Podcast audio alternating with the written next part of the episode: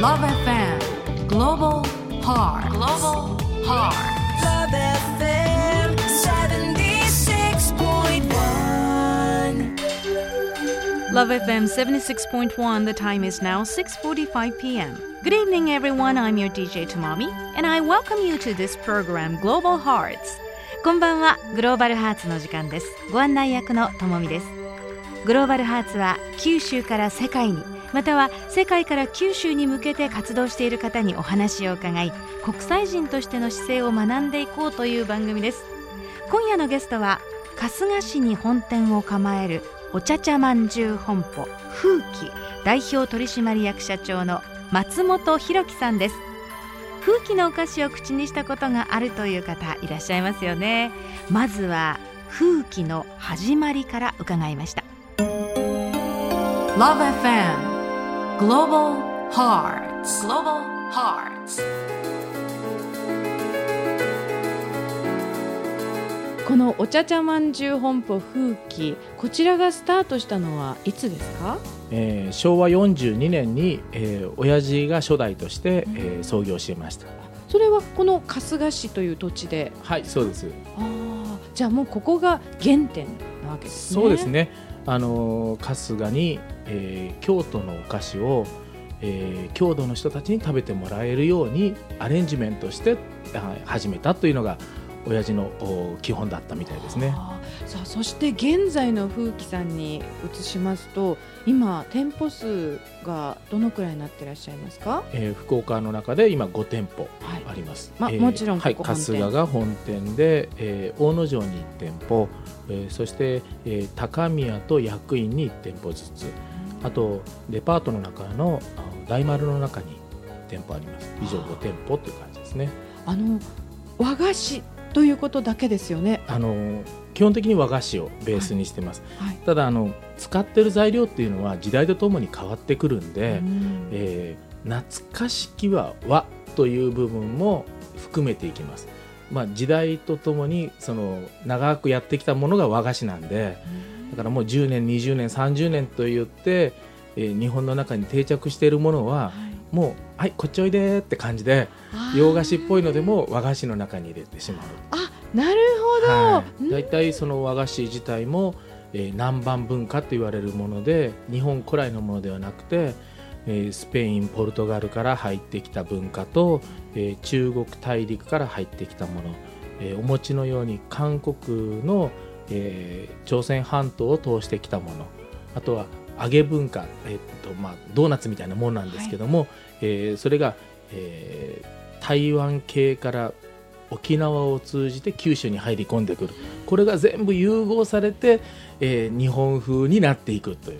だから最初から日本で始まったものっていうのはほとんどないんですよね。全部よそから来たものの複合的にやってともみさん例えば和菓子と洋菓子の区別って分かります？できませんねそう言われると。はい。でもちゃんと和菓子屋さんと洋菓子屋さんがこう別々にありますよね。はい。これ区別するのは材料じゃないんですよ。何ですか？入ってきた年代なんですよ。へえ1868年の明治維新前までに入ってきたものは全て和菓子とするんです。よそれ以降に要は文明開化とともに入ってきた洋菓子というのは洋菓子の方に入っちゃったんですさてあの今こちらの風紀さんにおいてのはい。社長がご覧になってこはい。れがやっぱりうちの誇らしい商品だよっていうのをちょっといくつか挙げていただきたいんですが。そうですね。あのもう作る量もう含めて考えるとやっぱり一番よく出るのがいあの屋号のジャックにもなってるえーお茶茶まんじゅうというのがやっぱり出るんですね。はい。でもこれサイズを今ちっちゃくしたタイプがあって、はい。お茶茶まんじゅうのちっちゃいのだからこちゃ茶まんじゅうって言おうとか言ってねふざけてますよねお菓子屋ってね。でも。もう嬉しいで それを2000年に出したらやっぱりものすごく需要があったんですよね。でその2つが合わさって全体の32%の売り上げをしてるんですよ。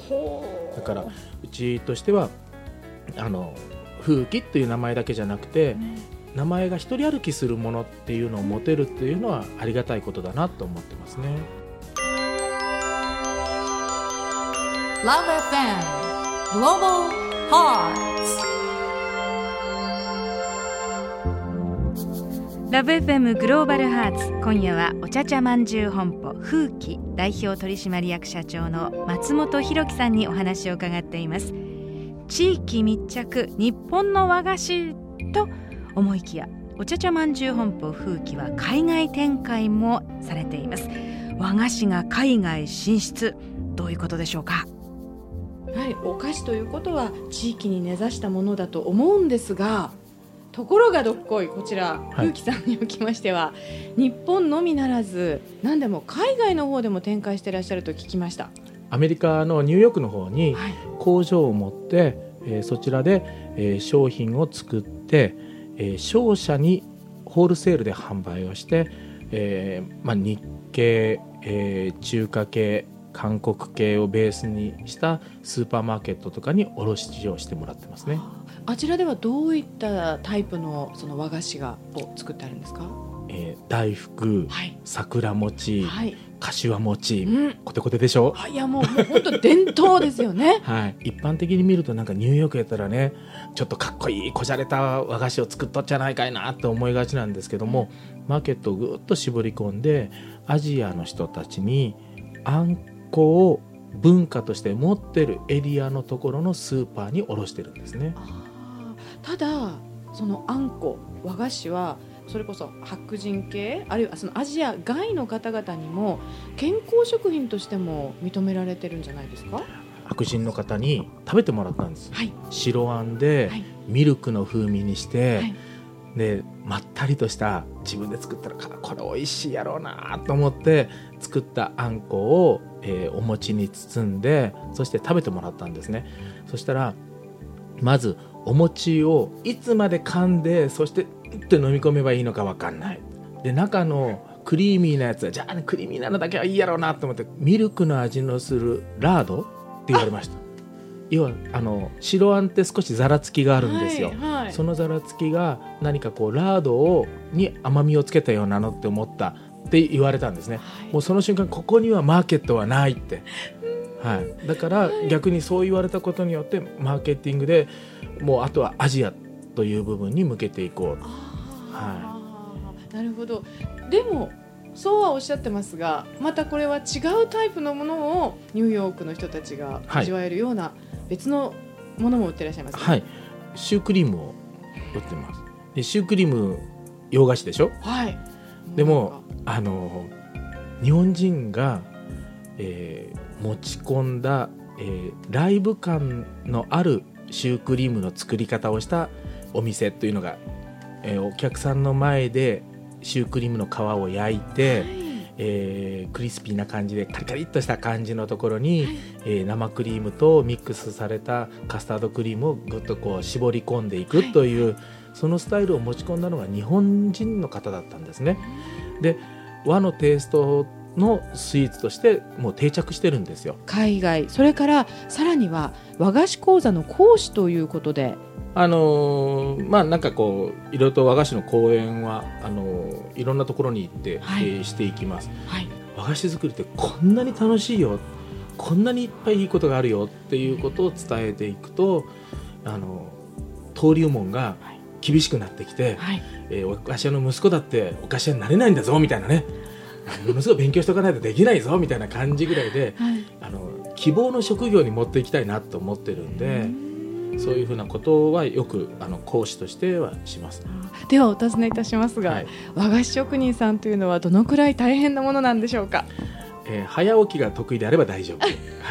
えーそれと永遠と同じものを作り続けることができれば大丈夫。ああと新しいものへこう全く新しいものってそんなにできないんですよね。はい。だけど A たす B で別のものをこうイメージングできる人っていうのはとても和菓子屋として必要なことじゃないかなと思うんですよね。親父から、えー後を継いだ時に一番最初に決めた言葉が、えー名刺にもいつも載せてるんですけども新しいこといつも風紀からというそのもうベースを決めてなんかこんなんやってたら親父さんたちの時代とはちょっと違うやないとか言われるようなことでもいや新しいことするのが風紀なんだと私は思ってるんですけども。ラブ f m グローバルハーツ今夜のゲストはお茶茶まんじゅう本舗風紀代表取締役社長松本博樹さんでした。そうなんです。社長の名刺には新しいこといつも風紀からとあります。そして裏にはアメリカの屋号桜屋の文字。アメリカのスーパーに行ったらぜひ桜屋の和菓子を探してみてください。こうして海外とつながりつつぶれない土台が春日市の本店にしっかりとある。地元が誇れる日本が誇れるお店風紀ですね。ちなみに私はこちゃちゃまんじゅうが大好きです。LoveFM Global Hearts 来週も木曜夕方6時45分から。お相手はともみでした。Take care and see ya!